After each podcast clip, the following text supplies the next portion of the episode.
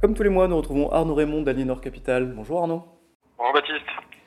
Alors depuis notre dernier podcast, on a vu un rebond sur les marchés actions. Comment est-ce que vous l'interprétez? Est-ce que pour vous c'est un rebond provisoire ou il va s'inscrire un petit peu plus dans la durée?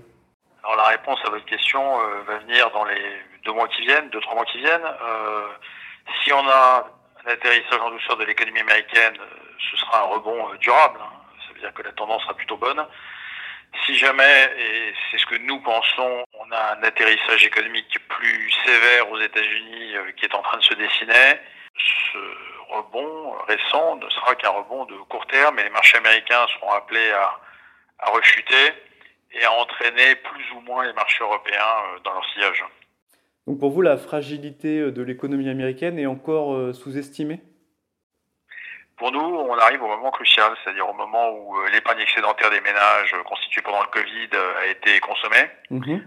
en tout cas, sur les trois quartiles inférieurs, peut-être pas sur le, le quartile supérieur, mais grosso modo, elle a été consommée. On est aussi au moment où euh, les taux d'intérêt euh, font le plus mal, parce que les taux d'intérêt sont le plus élevés euh, actuellement.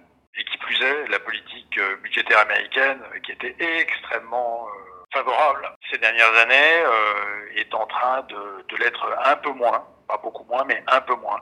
Donc on a la conjonction de trois facteurs, et surtout de, des deux premiers, qui sont mauvais pour l'économie. Et chez Aliénor, nous pensons en fait que la récession, ou en tout cas la croissance zéro aux États-Unis, ce scénario n'est pas annulé, mais il a juste été euh, différé. Et euh, c'est maintenant qu'on va voir euh, si ça se produit ou pas. selon vous, ce scénario n'est pas du tout pricé par les marchés actuellement Pas du tout.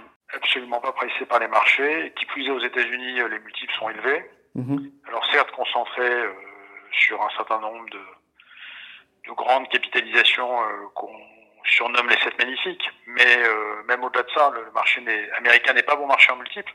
En Europe, c'est assez différent. Les multiples sont euh, grosso modo euh, raisonnables, enfin dans la moyenne historique, euh, mis à part quelques exceptions, mais sont même historiques.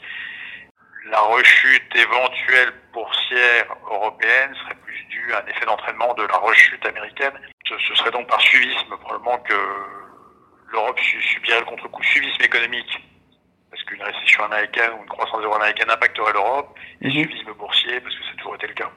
Alors on va finir avec un point sur votre allocation. Euh, vous surpondérez les obligations depuis quelques mois. Est-ce que c'est toujours le cas? Est-ce que vous avez fait des procédés à des ajustements? Surpondéré, on est surpondéré euh, d'abord en monétaire. Mm -hmm. Cap de rendement, c'est pas mal. Euh, on est surpondéré en, en obligation investment grade. Alors un peu d'emprunt d'État et un peu d'investment grade corporate. On pense que ce marché tout à fait investissable et intéressant en taux aujourd'hui et subirait assez peu un problème économique euh, américain et avec son contre-coup européen. Mhm. Euh, par contre, nous sommes sous-pondérés, euh, enfin même relativement absents hein, du segment high yield qui aurait à souffrir d'un choc économique américain. Voilà pour le, le billetteur. quant à l'action, on est très très très peu investi en actions et le peu d'actions qu'on a, ce sont des actions très défensives, très sous-évaluées, comme par exemple Engie. Merci beaucoup Arnaud pour ce point sur les marchés et sur votre allocation flexible. Au revoir Baptiste. Retrouvez nos podcasts sur Spotify, Apple Podcasts et sur toutes les plateformes d'écoute.